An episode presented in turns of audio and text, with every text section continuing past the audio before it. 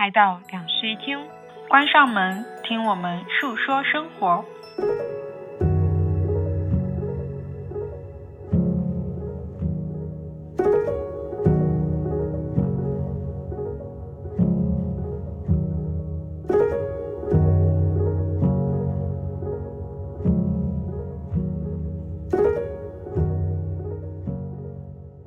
好，欢迎来到新一期的两室一厅，我是陈一日，我是 Sunny。嗯，今天我们想来聊一个词，叫做人设。之所以想聊这个词呢，是因为我们在网络上面，因为我们有很多社交平台嘛，经常被人评价说，哇，你是一个什么什么样的人，然后我们就会解释说，不是，不是，不是这样子。其实我们在生活里面很粗糙。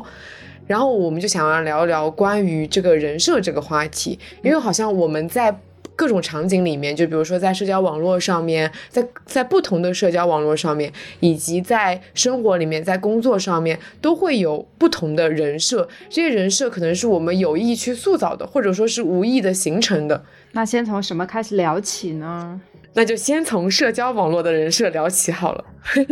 被误解最深的人设哈。对，我先来讲一下我的那个社交网络人设啊。嗯。我觉得我的社交网络人设最底层的应该是文青、文艺青年。我是那一种啊，只要是我要通过社交平台发出去的内容，我就一定会把它转化成较为文绉绉的文字。就是我不太有那种非常接地气的口吻。有段时间我们不是说糯米他发那个微博发的很接地气嘛？因为他可能每一条微博就是非常随意的，就是说嚯哈。发喽！你不要污蔑他好不好？他也没有那么随意？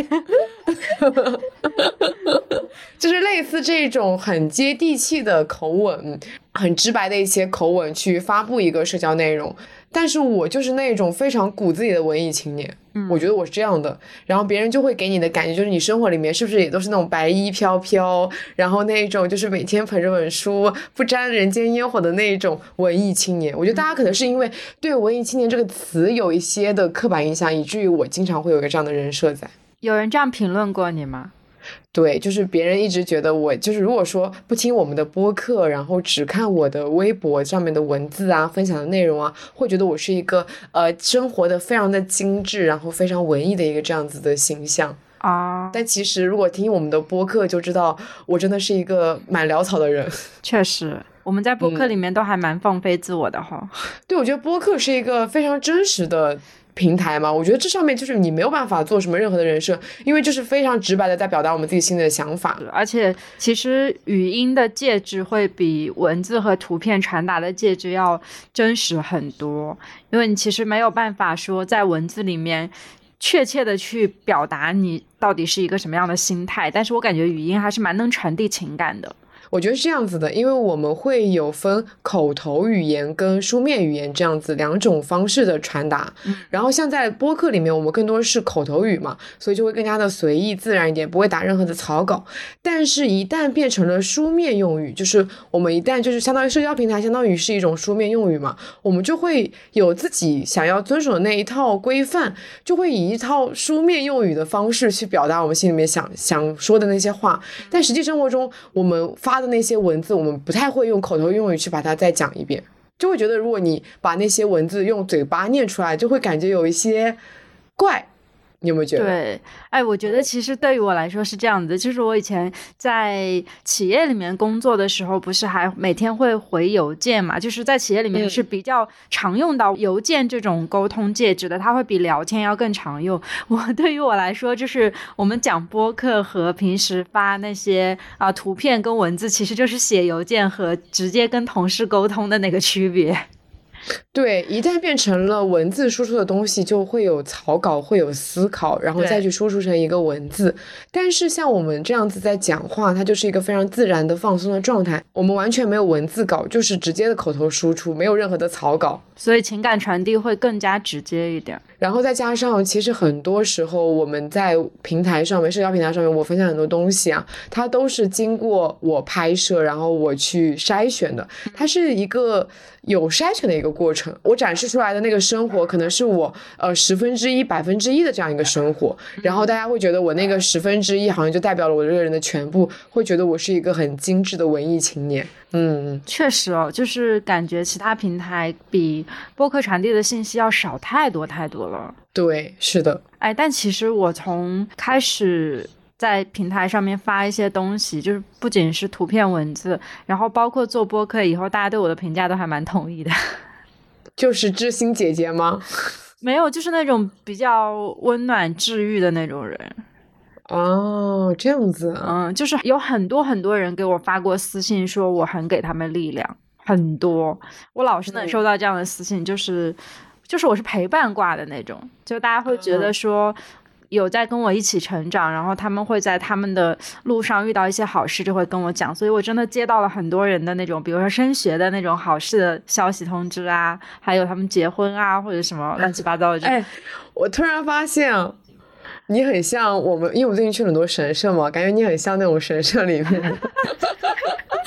就是大家来还愿，然后来祈祷的那一种形象哎。哦，那大家倒不是对着我许愿啦，大家就只是喜欢跟我讲一讲生活里的好事，反正蛮多人跟我讲的，然后我也很开心，基本上看到这种很好的事情，我都会回回几句。嗯，那你觉得这是你的人设吗？其实算是，因为我平时生活当中并不是一个非常温暖治愈的人。对，是的，其实你在生活中还是一个蛮冷漠的人。啊，冷漠倒不至于吧？我觉得单纯就是说，平时生活当中没有那么积极向上。嗯，肯定不是冷漠，只是说生活当中我的正面情绪是没有那么多的。就我是一个比较理性的人，我在生活当中。呃，确实，我一开始关注你的微博的时候，我就觉得，因为你当时发的文字像的东西比现在还要多。然后那个时候，我觉得你的微博内容主要就是两类，一类就是探索自我，另一类就是探索世界。所以那时候就是我感觉你在我看来，你的人设啊，就是一个非常的有钱，然后就一直在到处玩，以及就是非常的成熟，因为你一直会分享很多就是在我看来有点鸡汤的文字哈。但是实际相处，就是因为我们变朋友、变室友，然后现在变搭档，就实际相处以来，就是会发现一点点打破了这个人设的一个样子。因为其实发东西还是会有顺应自己。惯性的一个状态的，就是你小的时候喜欢写什么东西，然后到后面他会去延续。我最开始的时候，为什么能有第一波关注我的人，其实就是因为在写一些，我觉得是那种自我成长的那种话吧。因为我那个时候刚刚开始工作，我也不知道后面会工作成什么样子，但是那个时候其实我就蛮喜欢把一些工作上的自我总结直接发到微博上的，然后大家就会因为这个东西慢慢来关注我，并且。跟我讲说他们有一样的东西，就是得到了很多共鸣，可能就是一种正向循环吧。我觉得这个东西能得到共鸣就还蛮不错的，所以就一直写，一直写，然后大家就一直从里面获得力量，所以很多人都还可能发展的挺好的吧。然后就又会给到我一些正向回馈，就是你知道他们会私信我说自己升职了或者加薪了什么之类的，然后我就觉得哎还蛮不错的，所以就会定向的去做一部分这样的内容，也是在定向输出自己心里的想法。虽然现在我已经。不怎么在微博写东西了，但是之前写东西的阶段，真的有很多很多人会来告诉我一些好消息，蛮快乐的。那你觉得在社交平台上面这一个人设，是你自己就是说一开始就预设说你要去创造这样一个人设，还是说慢慢的就形成这样一个人设？其实我觉得大家应该都是慢慢形成的吧。就是社交网络上的人设，我觉得是每个人的其中一面。就至少以我现在接触过的我的朋友来说。就大家就是会把他其中的一面，然后我觉得是相对正经、相对正面的一面放到社交网站上面，然后它会变成一个啊所谓的人设，但其实在我看来，这个就是它其中的一部分。哎，可是我发现哦，现在因为就是做自媒体的人越来越多嘛，然后它的逻辑是会倒过来的。哦，先立人设，对，就是会先肯定先对你这个人做一个综合的分析，然后把其中的某一个点拎出来，去放大那个点，然后作为你的人设。比如说什么呃母婴人设，就是一定要有一个就这样子。我就举个例子啊，宠物就是非常爱宠物的这样一个人设，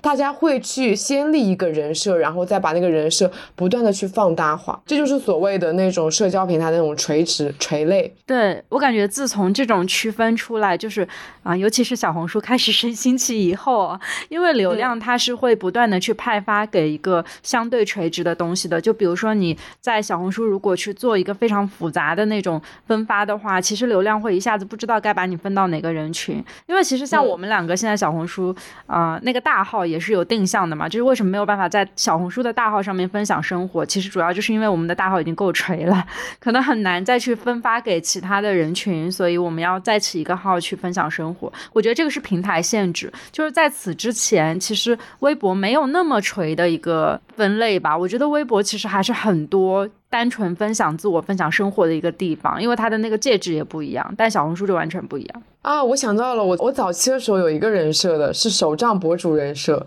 那时候我很锤的，那时候我会在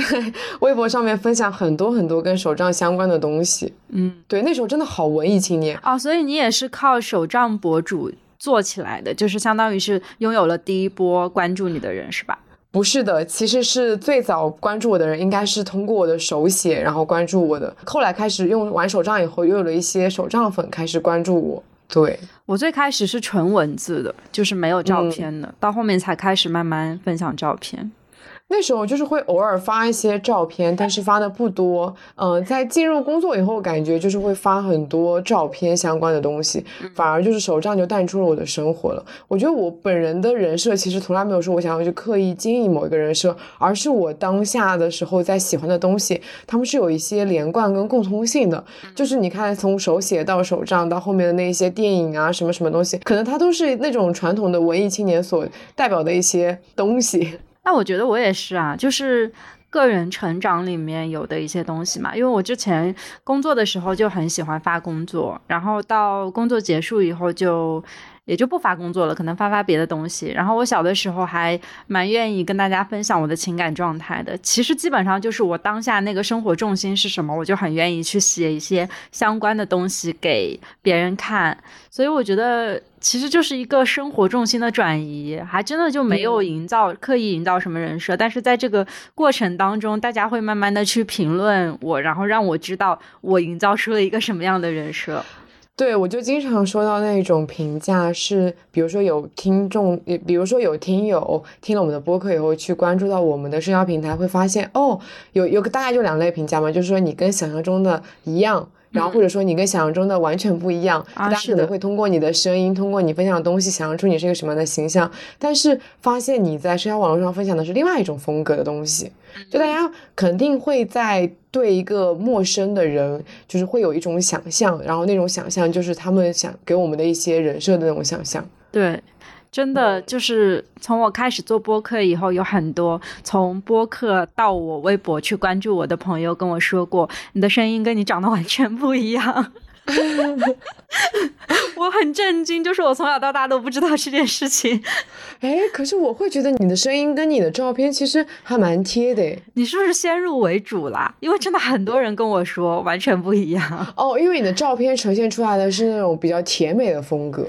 哦，可能是吧。然后声音没有那么甜，但是你声音给人一种更多那种理性啊，就是就确实是那种知心姐姐的风格。就是我觉得你的声音跟你平常分享的文字其实是很符合的。哦。然后可能照片里面呈现出来的那种形象是更加的甜美一点。那人长得和人呈现的声音就是不一样啊。对，我的声音跟我的长相，我一直知道是不贴的。这件事情我从小到大就知道。我可能也先入为主，我觉得蛮贴合。所以其实我们都是因为先认识了，然后就已经下意识的把它做一个紧密的结合了。对，我跟你讲，之前有很多人就是跟我评价说，听我的声音，然后去想象我的形象应该是那种短发、很英姿飒爽的形象。我确实也留过一些短发，但是也没有什么英姿飒爽的时刻。懂了，就是对，就是酷姐，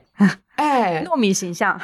哎，有一点就是，但我确实有过有过几一段时间的，就是有过几段时间的那种短发时期。但是我觉得短发时期也不是那种形象吧。哎，不过说起来哦，我觉得我在工作里面其实是那种比较飒爽的那种形象。我经常在工作里面，就是可能大家听我们的一些描述啊什么的，就感觉我是一个很好相处的人，然后很积极乐观、很正面，然后会一直给到别人鼓励，然后就是又比较小朋友的脾气嘛。但是我在工作里面是一个非常不好相处的人，这个不好相处是打引号的，不是说真的很难相处，而是我觉得我在工作里面是那种比较强势、比较说一不二的那种人设。嗯，我之前有被同事评价过，说，嗯，觉得你讲话太直白了，就是觉得你讲话就是有一些不够委婉。然后可能我觉得大家每个人对职场的理解是不一样的，大家觉得可能有些人觉得在职场里面需要会做人，就那所谓的会做人，就是你要看场合去说什么样的话。但是我会觉得职场里面最重要的事情就是做事，你完成这个项目，然后他完成这件事情是最重要的。然后我就会觉得为了完成这件事情，我就会讲很多更加直接、更加了当、更直白的一些做法，然后就被人评价，被被别人这样评价了。然后我就意外的在。工作里面收获了这样的一个人设，就是我觉得我这个人设也不是我自己想要去营造的一个很不好惹的形象。那谁会想要在职场里面营造不好惹的形象啊？我觉得很神奇，就是我小的时候在职场里和我后来在职场里形成的人设是两个截然不同的人设。就是我在当实习生和当正式员工的时候是两个完全不一样的人。就在你刚刚说的时候，我突然间回想了一下，因为我觉得我后面的工作经历的人设跟你还蛮像的，就是在职场里面，我也是那种比较凶，然后 讲话很不留情面的那种人。我感觉我们俩和工作里面也有一点相似的，但是在此之前，就当我是一个实习生的时候，完全不是这个状态。就我以前小的时候是个实习生的时候，特别积极乐观向上，就是你知道吗？就是那种好学生，就是那种阳光开朗好学生的形象。我在职场里，然后。我所有实习过的，我的 mentor 和我的老板都特别特别喜欢我。但实际上，我现在想想，我都是装的，因为因为我本人并不是一个开朗的人啊。首先，我不是一个开朗的人，然后我在职场里面所有的那种乐观和愿意学习，其实都是一种人设，就是我装的呀。就是我觉得我需要利用这种人设，让我能够留在这个公司，或者是让他们对我满意嘛。就刚刚开始的时候，小时候实习就会有这种不自觉的想法，所以我那个时候的人设就是。嗯，向日葵人设。想不到啊，想不到吧？我现在也觉得想不到。我刚才突然间想了一下，我以前实习的时候那种乐观开朗，真的觉得哎神奇。然后到后来就是拥有第一份工作之后就开始转变了，因为第一份工作性质也很特殊，是小公司嘛。然后我们是真的需要去做实事才能让公司起来。就是你很明显的感觉到，如果你不是在做实事，你只是在假装开朗的话，你的公司是起不来的。所以那个时候我就只能非常努力的去真正的投入到了工作做事这件事情。然后后来。我们团队扩大以后，我就一直在延续我那个做实事的风格，所以我就经常会痛批一些同事。嗯，就是跟他讲说，你这个选择做的完全错误，你这个东西做的非常垃圾。就是其实讲话确实是很不留情面。我后来也反思过这个问题，就是在我自己拥有团队以后，我反思了一下我那个毒舌的问题，然后呃开始跟他们讲话稍微委婉了一点。但是之前真的因为这个，其实是有一点得罪到别的部门的同事的，然后他们就有一点不想跟我合作。哎，我觉得是这样子的。其实，在部门里面，在任何公司里面做实事、讲实话，一定不是什么错误的做法。但是，不是所有的职场都能让你这样子做的。因为我觉得，你可能就是，如果你在那个职场不是非常的健康的话，你做实事、你讲实话，很有可能会在职场里面受到欺负。所以我觉得人在职场里面还是要去学着适应那个职场，你才能会比较的舒服。是的，就是其实有些东西还是需要反思啦。因为我在职场里面立这种人设，其实有一个很大的好处，因为我以前在我们公司里有一个非常著名的做法，就是我只要把事儿干完了，我今天就可以不用工作了，所以我经常就躺在我们公司的沙发上面打游戏。但是因为大家其实我们公司其他人他们都看得到我做了一些什么样的事情嘛，大家都知道我工作效率非常的高，而且做事情也做的就是说还蛮完美的，不需要去有什么更改的那种东西，大家也习惯了这件事情。但是就是说实话，当同同事们都在工作的时候，你躺在那里打游戏，就是一个不好的事情，嗯，对吧？所以我后来就有反思过，就是我的那种性子，就是我觉得我好像不能。啊，太过于的放纵自我，就是有的时候装还是要装一装的，就至少是为了公司的和谐，为了能够跟大家以一个正常的状态相处啊，所以就是要装一下。然后我又是一个不会在职场里交朋友的人，这个我很早以前也说过，就是职场跟生活我是完全区分开的，所以我其实蛮不留情面的，就是在很多场合底下我没有把他们当朋友，所以我就真的是很直白的会去指出别人的错误什么的，但是。那个时候，就是在后来会遭到一些合作上面的阻碍吧，就是大家会觉得有一些信息还是不告诉我为好。那隐瞒信息其实对于职场来说是一个。呃，我觉得会影响项目进程的一个东西嘛，反正就是在后面吃过几次亏，然后我才知道说，好像没有办法一直以这样的状态去往前走，因为团队越来越大，触及的人越来越多。对，我觉得人在一个相对团体的一个环境里面是需要有人设，是需要装人设的。是的，对。但这个人设具体是什么样子的话，其实需要你去捉摸的，就是你要看怎么样的人设对你来说是有更有帮助的。对，是这样。就是我觉得在实习期间的向日葵人设真的很有用，因为我带过的每一家公司都很想让我转正。啊，学到了，学到了。好笑。前期的时候一定要积极，对对对，开朗。对，就是大家在当实习生的时候，一定要表现出那种大学生的积极阳光。嗯嗯，不要有那种被社会磨灭了棱角的感觉。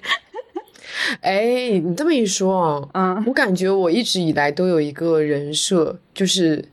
呃，可以理解为 ENFP 人设，就是非常的积极、乐观跟开朗。当然，我这个人百分之七八十确实是乐观、开朗、积极的。但是，每当我想要去表露一点我的那种内心的糟糕的情绪和悲伤的那种内化。的时候，别人就会说啊，原来你也会有这种就是负面的东西。因为我感觉我一直以来都在努力的维持我那个乐观积极的形象，以至于别人会觉得哦，那就是你啊，就是会觉得你不会有伤心，你不会有那种糟糕的时刻的。确实，嗯。嗯，你懂吗？就是在我身边有一些别的我不那么熟悉，但是他们也很快乐的。我觉得应该是跟你同 MBTI 的朋友。嗯，就是因为我跟你已经很熟了，所以我知道你一定会有悲伤痛苦的那一面。就是我们两个互相有袒露过那种情绪，但是我跟他们因为不熟，所以他们不会向我去袒露这个情绪。然后我关注他们也只能是在比如说在朋友圈看看他们的生活什么，我会发现哎，他们好快乐，他们。然后这个时候我脑子里再浮现出这个朋友他有痛苦。我会觉得很割裂，因为我在我的印象里他已经定型了，他就是一个快乐小狗。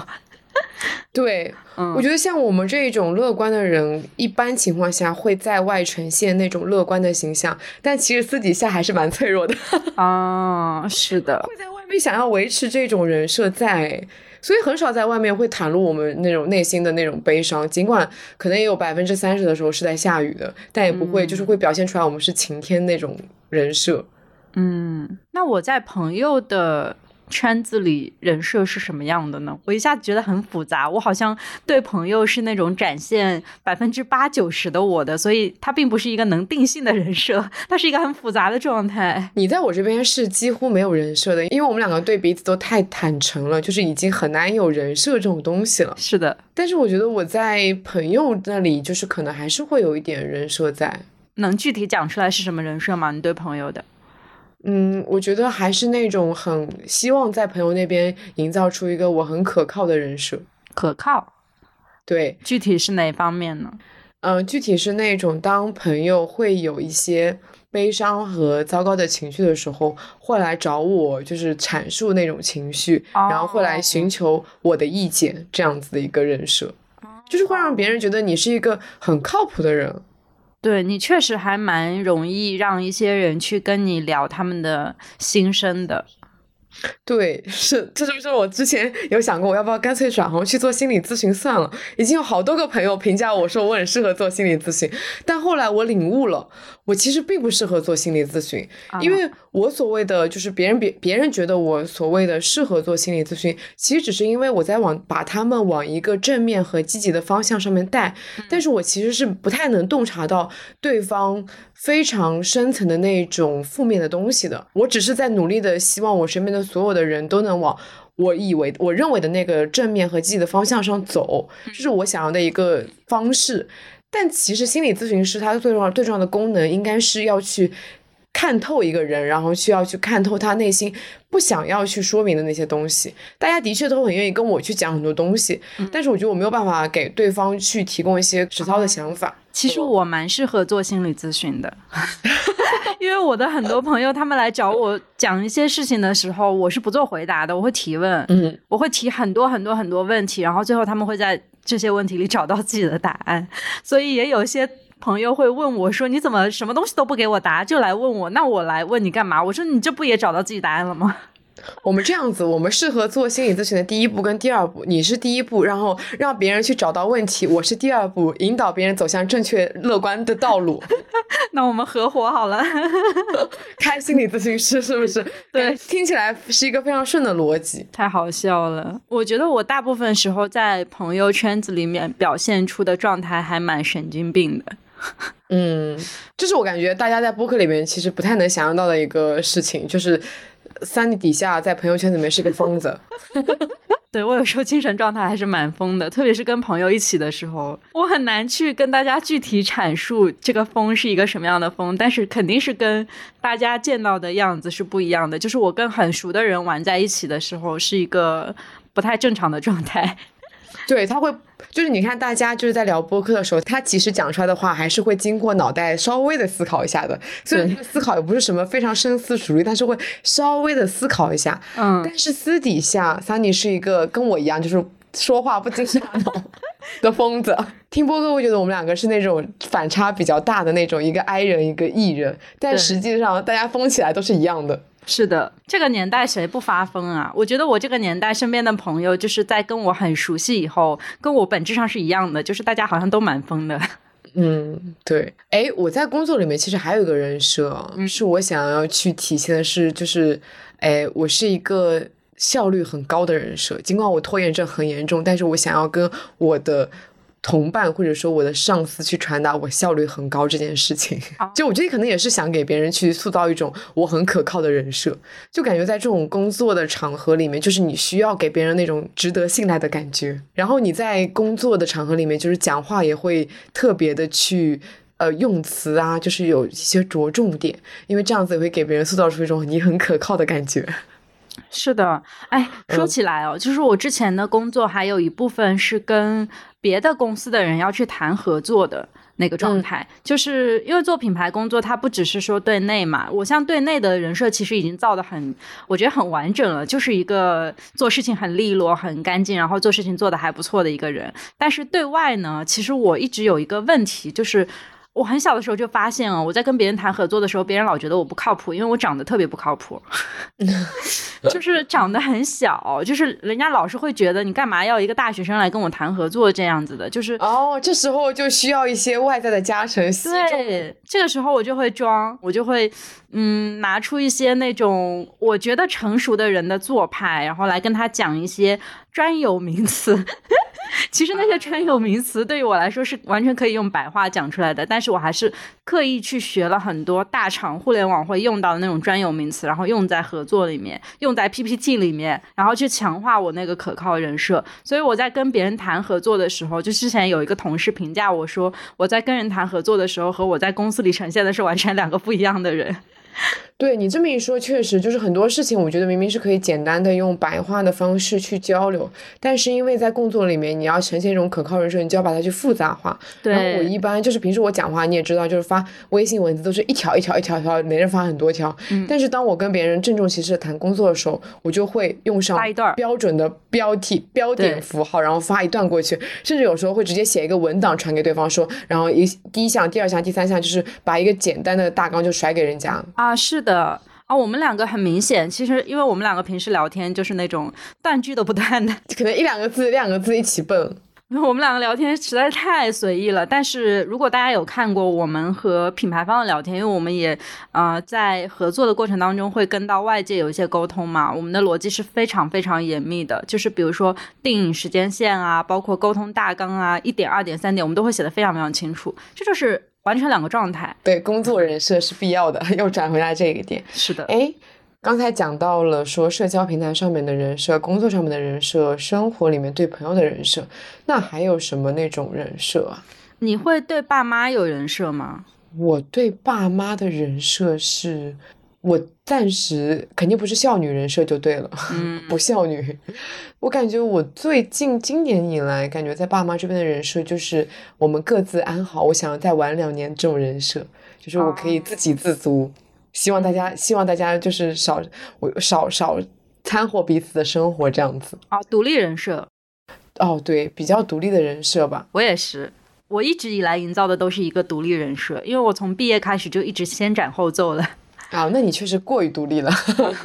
就是为了让他们能够接受我的随机性这件事情，所以没有办法，就只能做出一些这种，我觉得是这种人设的状态吧。因为我自己其实不是一个很愿意先斩后奏的人。你这么一说，我想到了，就之前我跟朋友发生过的一段对话，就是因为当时可能抱怨了一些呃家里面的事情嘛，他就说，呃，如果你希望说家里面少管你的事情的话，你就应该先要在父母面前塑塑造一个就是这样的人设，就是你要先把自己的形象给立起来，这样你要自己强硬一点，可能才会不会被管到。嗯，但其实我们从小到大，就是我身边的大部分的朋友都是。很难去完全脱离开那个父母的一个管束，就是很难真正的独立。不是说经济独立啊，经当然当然经济独立也是一方面，就是很多人在经济独立以后也很难脱离开就是父母的那种管束，是因为他们没有立好那个人设，就是父母依然会觉得你是一个需要担心的小朋友。对，是的。对，就觉得你没有办法照顾好自己，需要时常的挂念你，需要时常的联络这样子。我突然想到，我们两个在亲戚里面的人设应该是差不多的，就都是那种不太熟的人。是的，不太熟的远房的小孩 啊，是的。我在我亲戚那边还有一个比较重的人设，就是它导致了现在我家里面没有人敢催我的婚，是因为一旦有人给我安排相亲，我就会发疯。因为之前我有过一次非常离谱的经历，就是我亲戚给我介绍了一个男生，然后这个男生他。很离谱，就是他的世界观跟我世界观非常不一样，然后讲话也非常不着边际的这么一个人。然后我后来因为非常难以跟亲戚去解释这件事情，并且，呃，就是总之就是出现了一些很复杂的情景，然后让家里面的亲戚都不太理解为什么我们两个才刚刚聊了几句话，我就觉得不行这种状态，他们就想要找我一个解释嘛。然后我就跟那个男生聊了。一些就引出他讲讲了一些我觉得非常不符合三观的话，然后把这些话公开在了亲戚群里面，就是那个男生的爸妈都在那个群里。从此以后再也没有人敢催过我的婚。哦，那就是你看我平时是那种很社交，就是很社牛的一个类型嘛。嗯，我觉得我在一旦亲戚多的那种氛围里面，我就会当一装一个社恐。社恐人设就是我会完全不想要参与他们的任何的对话，他们问我什么，我就是那种嗯嗯这样子，就是呃非常就是礼貌的回复一下，但是绝对不会多去讲任何的话题，不会主动的去开启，不会主动的热络的去呃交好这一段亲戚的关系。嗯，所以我在亲戚里面其实是感觉算是一个蛮冷漠的人设。嗯，是的，我也是，就是在。特别是过年的时候要走那些不太熟的亲戚，因为我自己身边还是有一些像伯伯什么的，这些是比较近亲嘛。然后有一些稍微远一点的亲，就是平时一年到头不见面的那种亲戚，我在他们面前就是跟你一样不讲话的，就是他们问我什么我就附和一下，然后就不讲话了。然后我爸妈这个时候就会跳出来跟他们讲说：“哎呀，我们这孩子就是不太会说话。” 但是我一直觉得这种沉默很有效，就是因为跟他们关系也不熟嘛，然后他们也不会过多的来提问我一些私人的问题，就这样的边界会让我觉得很舒服，所以我就一直沉默了。嗯，我就想要跟不太熟的亲戚保持一种边界感。我想到我很小的时候，因为我很讨厌我那个两几个侄子嘛，是因为他们一一来我家就要玩我的东西，然后我就不喜欢玩我的东西，所以我那时候就会呈现出一个很不好惹的，呃，这叫什么？我是什么阿姨是吗？是不是阿姨？对，阿姨。有点搞不清楚辈分了。对，阿姨的人设，我就会把我的房门锁起来，严禁让他们进入我的房门。哦我现在在我的小辈里面是游戏打得很好，并且知道很多知识的高知阿姨人设。笑死！我已经我的侄子们都长大了，就已经不会再玩了。我也不知道他们在我在他们心中是一个什么样的人设，可能是那种在大城市打工，然后不知道干着什么工作的那种神秘阿姨人设吧。每个人都会有一个这样的亲戚，对，是。现在这个亲戚就变成了我自己，对，就不知道在干什什么神秘工作的阿姨人设。我觉得我在我爸妈面前还有一个人设，就是我工作能力非常非常的强那个人设，因为我爸妈是那种就是在跟亲戚或者在跟他们的朋友讨论的时候会谦虚的人，他们从来不愿意把我赚了多少钱告诉别人，然后呢，所以他们就是会告诉。他们的朋友说我是一个工作不需要他们操心的人，就是他们会形容说工作不需要操心，但实际上我爸是特别为我感到自豪的，因为我之前听他在就喝完酒之后跟别人吹牛逼，就开始讲说 我女儿是可厉害了，就是她一辞职很多猎头啊争相给她打电话。嗯，所以其实我在他们心里面现在的一个状态还是那种，就是工作上面非常靠谱，而且完全不用家里去操心我事业的那种人。嗯，我觉得就是像我们在亲戚里面，还有在父母面前，如果一旦立好了那种独立、很能干的人设以后，感觉日常生活会爽很多。对啊，我觉得我在父母面前就这个人设没有立好。而且你现在又搬回去，你就更难立人设了。哎，是的，远距离比较好立人设一点。嗯，对，但是在亲戚里面至少是立好这个人设，以至于我就是几乎没有什么亲戚的烦恼。嗯，对。不过我跟你讲，就是我以前还在别人面前装过，嗯，我是一个非常恋家的人的人设。啊？你怎么还装这种人设啊？就是是这样的，就是尽管说我平时不回家呢，但是我会经常。嗯，就是把一些话挂在嘴边，就是我爸妈不让我这样，来拒绝别人的一些安排。就是我小的时候会有一些场景啊，可能认识新朋友，然后大家是在酒吧里面去第一次社交之类的，就是大家可能要喝酒啊啥的。然后我有的时候会面对一些稍微陌生一点的人，我会不愿意跟他们喝酒，因为我本身就不是一个酒量特别好的人。然后这个时候我就会把爸妈搬出来，我就说他们不让我喝酒。哦，这么一说，嗯。我在外有一个人设，就是很能喝的人设。我在外面可是从来没有喝醉过人设。那你是比较愿意跟别人喝酒，所以你会去呈现这样一个状态，对吧？嗯，对，愿意跟愿意喝酒的人一起喝酒。对，然后跟不愿意一起喝酒的人，我就会说我不会，我不会喝啊。对对吧？对吧？我就是会分那个熟的等级，我只愿意跟很熟的朋友一起喝酒，然后不太熟、刚认识的这帮朋友呢，我觉得喝酒就对我来说会有点不舒服，所以我这个时候就会搬出一些恋家人设，然后包括还有就是有的时候会跟朋友聚会聚的比较晚，然后大家还会说，哎，在下一轮啊，然后再去干嘛干嘛，我就说不行，我爸妈不让我晚回家，乖乖女人设，但实际上他们根本不会管我，对，就是我会在有一些不太熟的那些人里面立。这个人设就是我会希望自己达成，比如说早回家不喝酒这样的我的愿望，所以我就会去跟他们讲说，我父母不让我干。对，大家还蛮吃这一套，就是我觉得很多人都能接纳这个理由。嗯，确实，你这么一说，是的。嗯，那你在恋爱里面有人设吗？有的耶。哦，你在恋爱里面还在装哦？我觉得。恋爱前期会，就是是这样子，它会分为两段，一段是暧昧期间，一段是恋爱前期。现在已经完全没有了，因为现在已经是太熟太熟的状态了，就跟我和你一样，我的我们两个的状态一样，那怎么可能会有人设，对不对？都熟到这种程度了。但是在此之前的那两段里面，我觉得大家应该都会有人设吧？对，那你在恋爱前期的时候是什么人设？哇，我一下子很难总结我在暧昧的时候是一个什么样的人设。哎，就是我在暧昧期间不会展示出我非常理性的一部分，因为我觉得我自己在跟一个男生认识，并且想要跟他有。后面的发展的时候，我会是一个比较感性的那种状态，就是情绪会高于我的理性，然后释放出来，就是让他很明显的看到我的那个情绪释放的过程。但实际上，我本人是一个蛮能隐藏情绪的、很理性的一个人。嗯，哎，我其实，在暧昧期间还蛮向日葵的，就是跟我实习期间很像。我觉得，暧昧期也是另一种程度上的实习期。是的。那你的暧昧期是什么样子？你好像暧昧期跟正常的情况下是差不多的。我觉得我在暧昧期的时候会体现出来的一个人设是，我觉得我没有那么黏糊糊。我在恋爱里面是一个蛮黏糊糊的人，但是我在暧昧期我会。表现出一种我很独立的人设，这就是为什么我们经常在恋爱以后，我觉得我的男朋友感觉到自己受到了一种欺骗，就是觉得 恋爱前明明是一个很独立的女生，怎么到了恋爱以后就这么变得这么黏糊糊了？我也在反思这个问题。那你这个行为有什么底层逻辑吗？就是你为什么要在暧昧期间让自己变成一个就是跟后面不太一样的状态？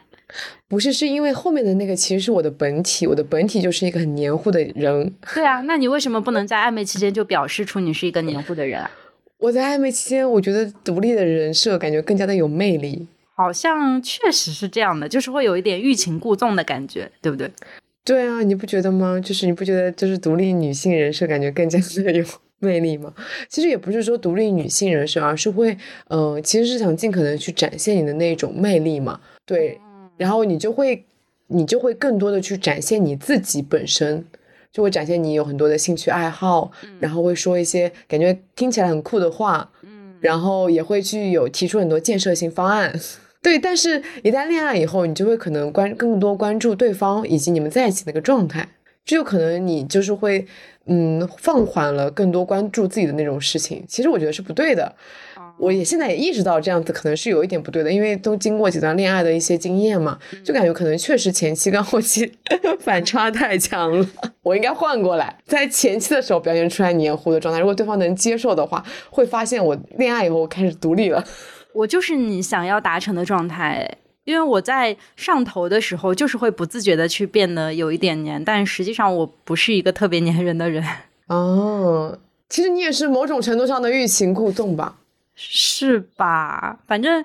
我其实我觉得这个也是一个身体本能，它不是我，它不是我刻意想要营造的。就是我在上头的时候就真的很黏，因为我一旦对一个人产生喜欢这种情绪的时候，我就抑制不住想要一直跟他讲话，然后 他们就会觉得我还蛮黏人的。但是事实上，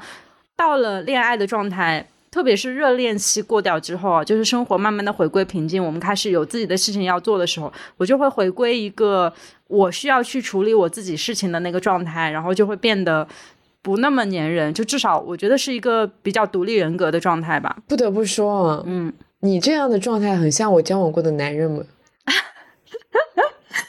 所以你交往过的男人们很多 MBTI 都跟我很相似。我交往过的男人们，就是说前期的时候会比较的热情，比较热烈，比较粘人，讲很多话。然后一旦开始恋爱以后，就开始变回归到那个独立的状态，对吧？我们 INTP 就是这样的。其实对我来说反差感很强哎，就是你前期是这样子的，然后后面你就开始那样子了。嗯，然后我就是前期是这样子的，后面变成那样子的。那我会找跟我一样的人，所以我们两个会比较默契。就是大家互相知道对方是一个什么样的个性，所以从热恋期过了以后，生活就会逐渐回归平静。我又是一个很矛盾的人，就是我喜欢跟我互补的人，所以你就很困难，你知道吧？你就一定还是要去改变你那个相反的那个状态，因为这样的话，确实，我觉得其实我还在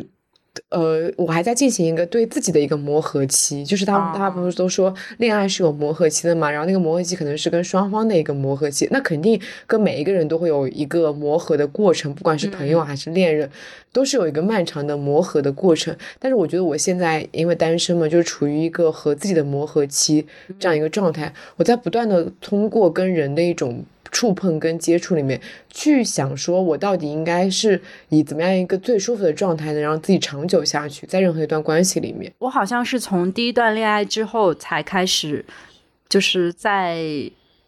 恋爱当中是一种相对真实的人设状态的。就我第一段恋爱其实还蛮装的，就那个时候真的是会装成一种，嗯。就是那时候也不懂嘛，因为又是初恋，然后也不并不知道恋爱怎么谈，就只是以前看过很多偶像剧什么之类的，就觉得某些场景下女孩子应该怎么做，应该懂事或者应该什么之类的，就是刻意会让自己做一些违背本性的事情，然后去让自己装的比较懂事吧，我觉得。但是这个就让自己受到了很多伤害嘛，所以到后面就开始完全。不再去想说我要在恋爱当中成为一个什么样的角色了，更多想的就是我要如何成为我。所以我感觉其实现在就还蛮驾轻就熟的，其实就是在嗯以一个自我展示的流程化的方式让对方去慢慢接受我。嗯嗯，挺好的。我觉得其实不管是任何的人设，最后都是要回归到一个真实的落点的。对对，我觉得像我们从各个社交平台的一个转化。嗯，怎么说呢？其实还是会想要去呈现更多方面的我们自己，就是为什么我觉得我们一直都锤不起来的一个感觉，就是什么都想要去尽可能的分享我们真实的一些生活，一些不做作的生活。那如果说我们要去建立一个这样的人设的话，就势必的说，嗯，可能是营造一种氛围，就会觉得让别人会觉得那个就是我们生活本身，但其实那只是我们生活的十分之一的一个形象而已。嗯。我在为我自己的账号锤不起来 找一些借口。你知道我不是建了一个小号叫陈面条吗？当时我想要营造的一个垂类人设就是我很能吃，我很会吃。啊，然后结果发着发着就不不对劲了。发着发着我就发现我我不是我的确是一个不喜欢只发单一赛道的人。嗯。就是在发了吃和喝以后，我发现这个东西并不是我生活的全部嘛。那我还有很多参与了很多活动，然后也有些日常跟朋友们在一起的日常，以及可能就是去旅游啦，然后会拍一些漂亮的人像啦。那这些我其实都想要分享的。嗯，是的，对。然后我也觉得我对互联网的一个叫叫什么期盼吧，就是我会希望就是互联网眷顾我这一种真实的人设。其实现在还是。有不少活人的，我觉得就是互联网现在对于我们来说比较珍贵的事情，就是还能在上面遇到一些活人。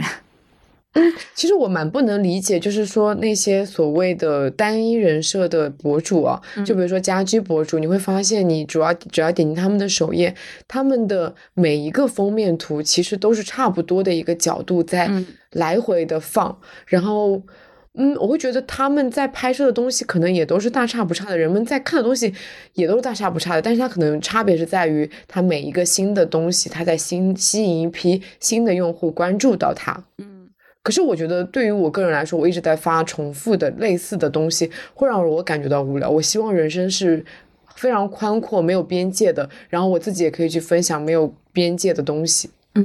我觉得就是功能性不同吧，因为有一些人确实是会把这些平台就单纯的当成一个副业在做。那既然是你要当成副业的话，你就要去考虑它很功利性的问题，就是我这一条要以什么样的状态去发，数据才会好？我之前发过的东西能不能复制一下，让它继续变成爆款？那我觉得既然可复制，既然能够一直出爆款，也能够赚钱，这没什么不好的。就是其实如果我拥有一个完全相似的这种账号。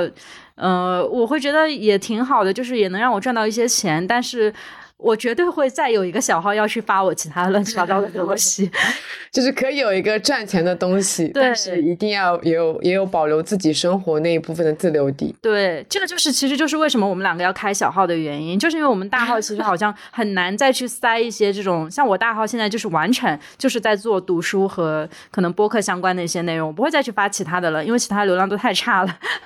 对，然后我跟你讲，我现在就是在每写每一条小红书的时候，我都会处于一种矛盾，说啊，我是应该取一个看起来流量会好的标题呢，还是说保留我那个文绉绉的文艺青年的形象？我最后一般通常都会偏向于后者，就是我会取一个我知道一定不会有什么流量，但是我喜欢的标题。嗯，然后我也会写一些我觉得就是大家不愿意去看、不愿意去认真去看，但是就是表达表达我更多情绪的文字。然后我今我觉得还蛮开心的是，就是有人通过那种信息流刷到了我的小红书，然后在那边评论说，呃，原来是我喜欢的播客的主播，然后难怪说那个文字这么喜欢。我觉得像这种时刻，我会觉得啊，有就我认真写的文字有被人认真的阅读啊。还挺好的啊，确实，就是说到这个，我有想到，嗯，在过往的一些过程当中啊，就是比如说像在职场当中，因为我自己本性我也有讲过，说我不是一个会在职场里交朋友的人，但是其实我现在身边还是有很多朋友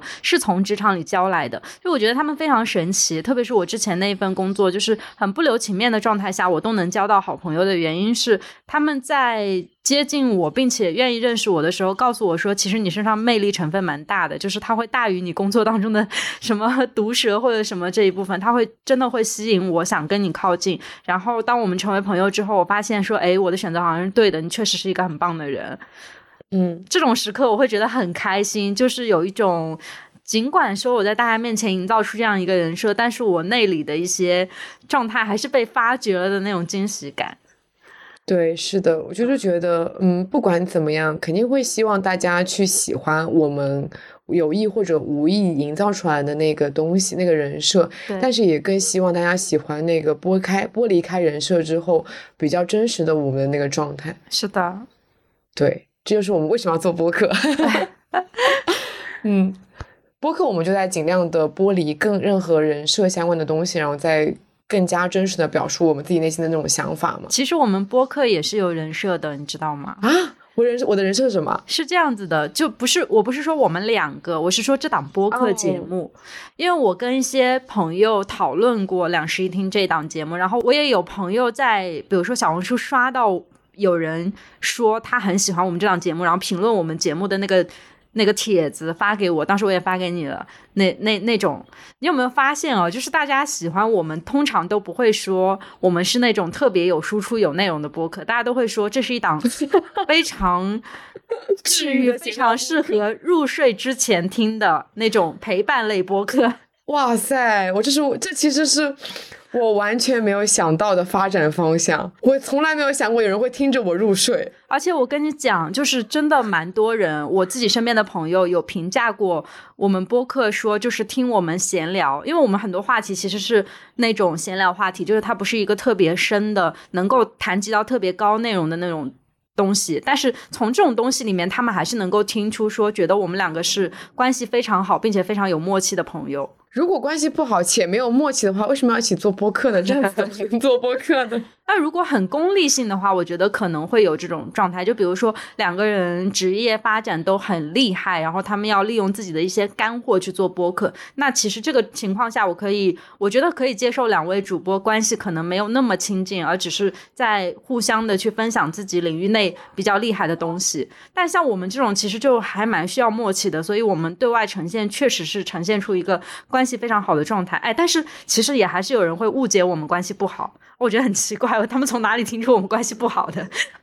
啊，就是会有人觉得，呃，我老是抢你的话。哦，对，就是我觉得这种就是不太常听我们播客，可能冷不丁听一下，然后他会。还有人说我爱表现我自己。哦，我想起来了，我都记得的。我跟你讲，这种其实就是不常听，然后冷不丁听一下，他就会有这种感觉。但如果常听的话，就不会这样。反正我自己身边的朋友给到的